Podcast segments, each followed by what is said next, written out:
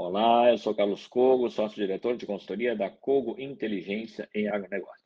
Pois no mercado de soja, a tendência agora é de preços mais sustentados para o grão no mercado interno nos curto e médio prazos, com o rápido avanço das exportações e com o viés de alta para os prêmios nos portos brasileiros. Na Bolsa de Chicago, está configurado o chamado mercado climático, com o clima seco atingindo em torno de 30% da área plantada com soja nos Estados Unidos na temporada 2023-2024. A área plantada nos Estados Unidos está adiantada em relação à média histórica, mas cerca de um terço aí das áreas eh, já cultivadas apresentam problemas de déficit hídrico neste momento. Não é uma área muito extensa, mas é o suficiente para estabelecer uma queda das cotações futuras e até uma alta de alguns contratos com vencimentos mais curtos e de médio prazo na Bolsa de Chicago. Por outro lado, também há um recuo gradual da pressão negativa sobre os prêmios dos portos brasileiros, que já estão agora positivos para embarques entre agosto e de dezembro de 2023. Depois de seis meses praticamente de prêmios negativos, né, desde janeiro até o início de junho.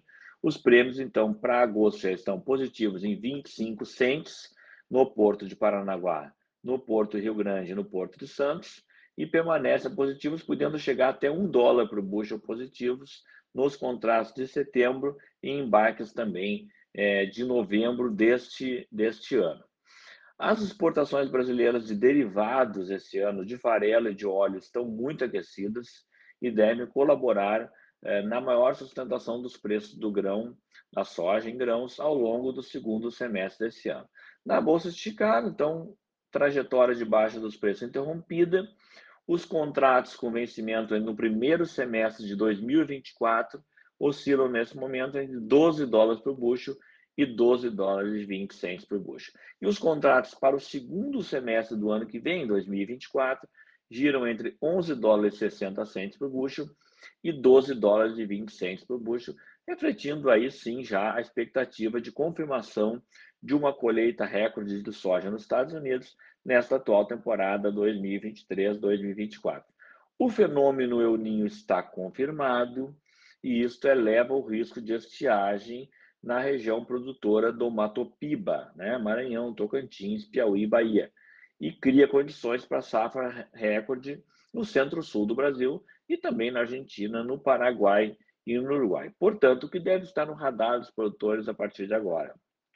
Os prêmios dos portos brasileiros, que estão positivos para o segundo semestre do ano, mas já estão indicando cotações negativas para o primeiro semestre do ano que vem.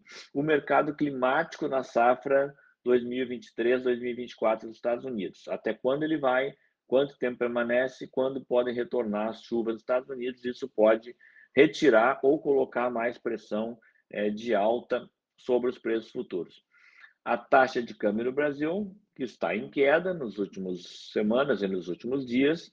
E, por fim, no radar também deve ficar essa confirmação do início do Ninho e possíveis impactos sobre parte da safra brasileira e também estabelecendo mais adiante a possibilidade também de um mercado climático aqui no Brasil. Lembrando que essa é uma parceria entre a Corteva AgriScience Linha Arroz e a Cogo Inteligência em Agronegócio.